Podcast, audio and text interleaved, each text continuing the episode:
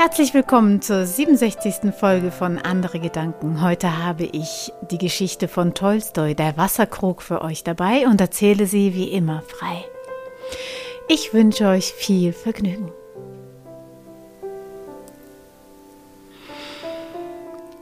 Ihre Mutter war sehr krank. Das Mädchen war außer sich, denn es gab im ganzen Dorf und im ganzen Land kaum mehr Wasser. Und sie war so durstig. Und wenn ihre Mutter nicht bald etwas zu trinken bekäme, dann wäre es vielleicht für immer zu spät. Und so nahm sie den irdenen Krug aus der kleinen, schattigen Stube, trat hinaus und ging durch die staubigen Gassen und fragte nach Wasser. Doch, wo sie auch hinging, alle schüttelten betrübt den Kopf, denn es gab nirgendswo Wasser. Sie ging hinaus aus dem kleinen Dörflein. Doch alle Bächlein waren versiegt. Auch hier war der Boden staubtrocken.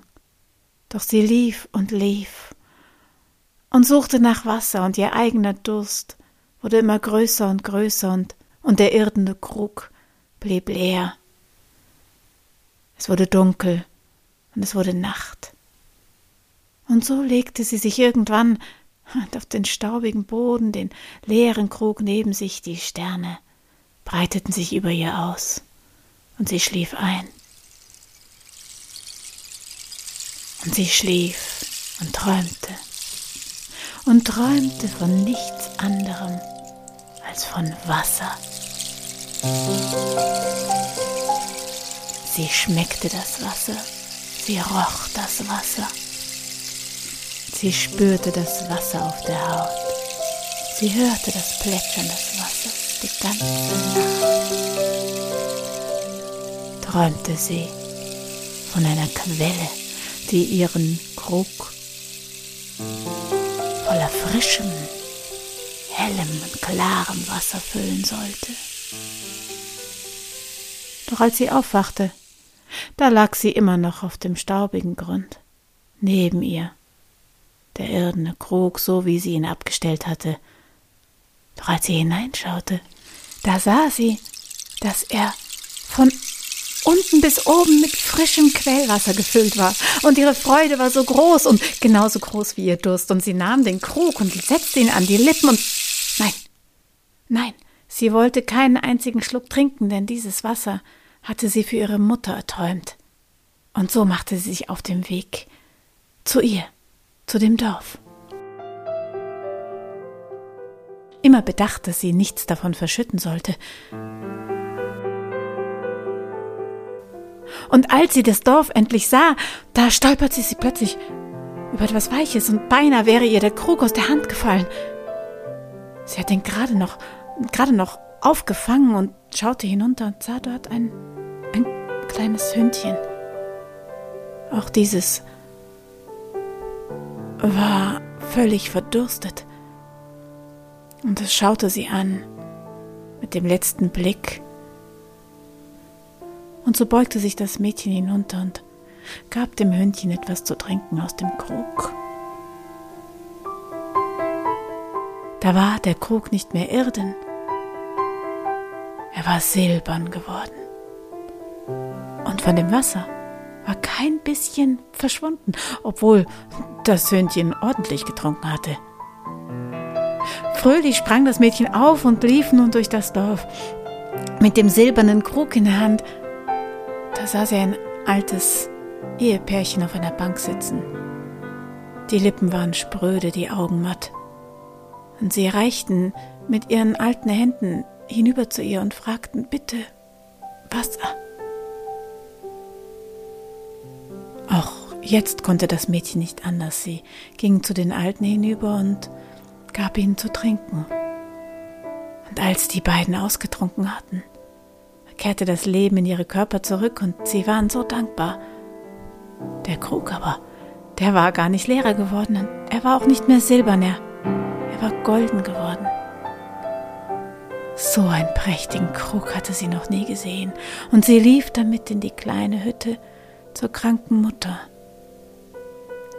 Die schwachen Hände nahmen den Krug und sie trank und trank. Mehr noch als was das Wasser selbst war. War es für sie, die Mutter, dass ihre Tochter dieses Wasser für sie gesucht hatte und gefunden und erträumt. Und als sie den Krug abgesetzt hatte von ihren Lippen, da war er nicht nur golden, sondern auch noch mit Edelsteinen besetzt. Und erst aus diesem Krug trank dann auch das Mädchen. Und als sie sich satt getrunken hatte, da ging sie vor die Tür der kleinen Hütte und stellte den Krug ab. Und da wurde der Krug zur Quelle. Aus dem Krug und aus allen Edelsteinen begann es zu fließen. Ein Bächlein entwickelte sich wie aus einer Quelle und floss durch das kleine Dörflein hinaus in die Landschaft. Und um das Wasser herum fing es an zu blühen und zu grünen. Die Tiere tranken daraus und die Menschen schöpften sich ihr Wasser, das niemals versiegen sollte. Das Mädchen aber, das war müde, denn es war schon Abend geworden. Und sie legte sich und träumte. Träumte von dem Wasser, wie es floss und floss und hinein in den Sternenhimmel sich verteilte. Das Wasser.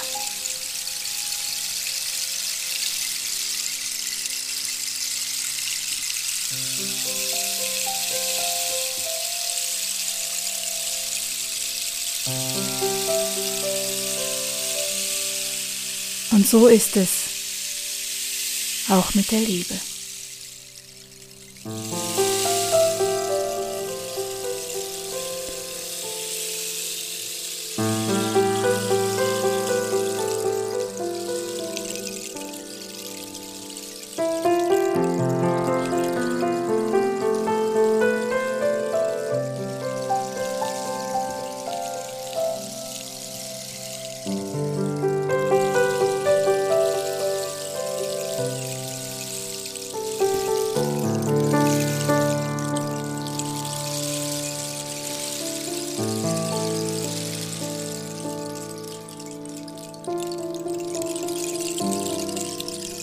Das war die 67. Folge von Andere Gedanken. In diesem Abspann möchte ich noch einen kurzen Spendenaufruf anhängen. Die gemeinnützige Storybox München ist Trägerin dieses Podcasts und freut sich jederzeit über Spenden, mit denen nicht nur weitere Folgen möglich sind, sondern auch Geschichten in soziale Einrichtungen und den öffentlichen Raum kommen. Bis zum nächsten Mal, eure Mama.